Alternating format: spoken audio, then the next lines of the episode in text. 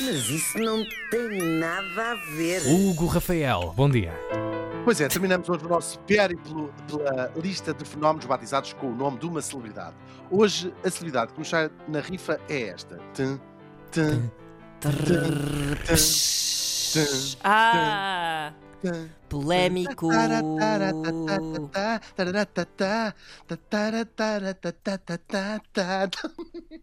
Ou seja, Michael Jackson. Parecia uma uhum. versão de uma banda filarmónica. Foi, foi, foi. Para, para, para, para, para, para, para.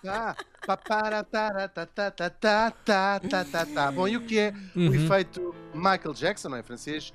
Michel Jackson. Trata-se de um fenómeno. Era o que estávamos a precisar, precisamente, da versão em Miguel francês. de- Jackson, Miguel Jackson, deve ser assim que dizem também em Espanha. Trata-se de um fenómeno sociológico, adoro fenómenos sociológicos, é bastante perturbador e que nos deixa um pouco a pensar. O cenário é naturalmente, naturalmente não, por acaso, o dia Uhum. da morte do cantor em 2009. Ora, depois da notícia de que ele tinha sido levado para o hospital, onde morreu, o mundo inteiro, mas inteiro mesmo, atirou-se à internet como gaivotas de roda de um pacote de batatas fritas na praia. Em breve, a morte do Michael Jackson tomou conta de tudo, das pesquisas nos motores de busca, de todos os sites de notícias, das redes sociais na altura, sobretudo o Twitter, e também do mundo real, das televisões, das rádios e até em casa, as pessoas ouvir as suas músicas no YouTube.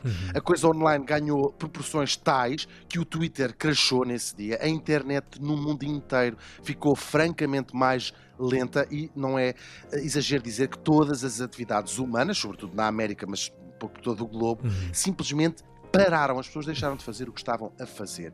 E o que trata este efeito Michael Jackson é precisamente da capacidade de um único acontecimento tomar conta de toda a atualidade, de invadir todo o espaço público. Bom, esta eh, com a particularidade de não ser uma guerra ou uma catástrofe, mas sim a morte de uma pessoa, ou seja, onde não há mais nada digno de nota para acompanhar, senão a notícia de que aquela Uhum. pessoa morreu. Ainda assim, o mundo segue olhando dias a fio para os detalhes mais sórdidos, para os pormenores mais escabrosos. No caso da morte do Michael Jackson, culminou com o mundo inteiro a assistir pela CNN à cobertura em direto do enterro, que incluiu coisas tão edificantes como o discurso da filha pequena, que mal conseguia falar, enquanto os Epá, tios sim. diziam: Vá lá, vá lá, tão vá bem lá, disso, filha. tão Enfim, bem disso. Pá, oh, que horror. Hum. é uma coisa Sério? que nos deixa muito a pensar nesta capacidade que um acontecimento que sem tendo a devida importância, de facto, era um ídolo da pop, mas todo o espetáculo que se seguiu é uma eh, curiosidade absolutamente mórbida que, que apaga das notícias tudo o resto que aconteceu. Um bom exemplo do efeito Michael Jackson é o facto de ter tomado recentemente conta da internet uma entrevista em que duas das pessoas mais privilegiadas do mundo se queixam, sentadas no jardim de uma mansão, de coisas tão escandalosas como não deram um título ao meu filho, ou, apesar de terem os dois quase 40 anos, que a família lhes cortou a mesada. Como disse. como disse.